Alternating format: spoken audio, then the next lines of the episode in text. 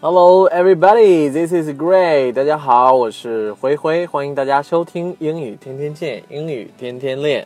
今天带给大家的句子呢，是一句爱因斯坦说过的话，叫做“想象力比知识重要”。知识是有限的，而想象力呢，则包围着整个世界。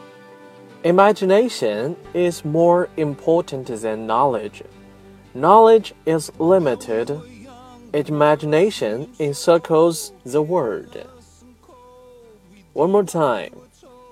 Imagination is more important than knowledge. Knowledge is limited. Imagination encircles the world. 在这个句子当中呢，我们今天来讲两个知识点。第一个呢就是 imagination，第二个呢呢就是 knowledge。 在我们讲 imagination 之前呢，我们先来讲另外两个单词，来帮助大家理解 imagination 为什么呢会翻译成想象力。首先，第一个单词 image，image，i m a g e，image，它的有这样几个意思。第一个呢是作为形象、影像。举一个例子，他父亲的形象已经从他记忆中消失了。The image of her father has vanished from her memory. One more time. The image of her father has vanished from her memory. 句子当中的 vanish 是消失的意思。image 第二个用法呢是作为图像，比如说照片上显示出了清晰的图像。The photograph showed a clear image. One more time. The photograph showed a clear image.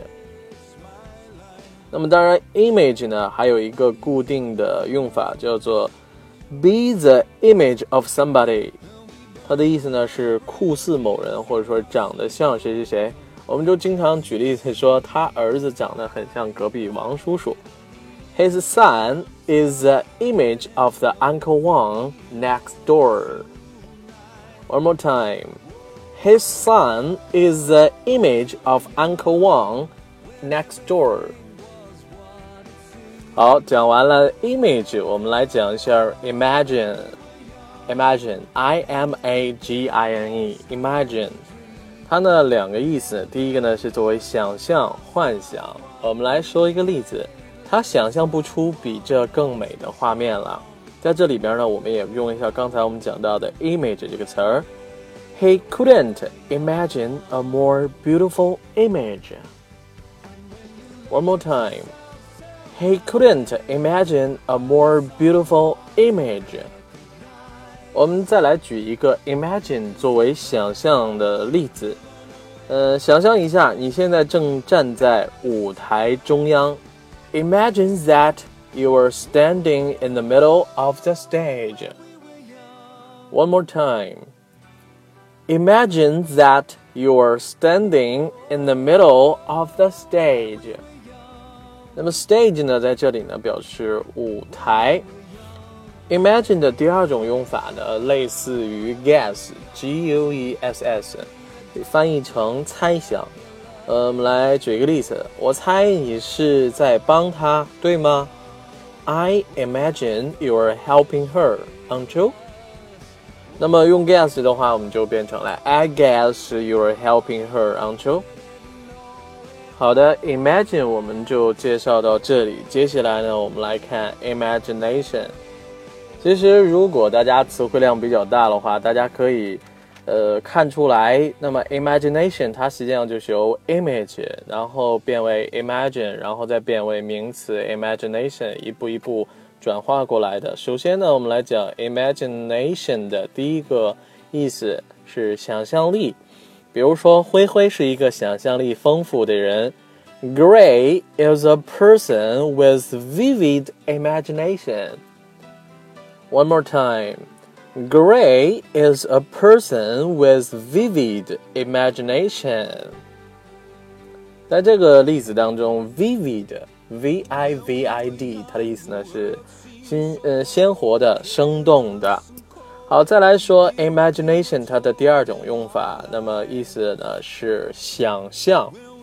记得有一部电影当中，好像是《美丽心灵》吧，然后男主角得了一种病，在想象当中呢出现了几个人，我们来说，醒醒吧，他们只存在于你的想象之中。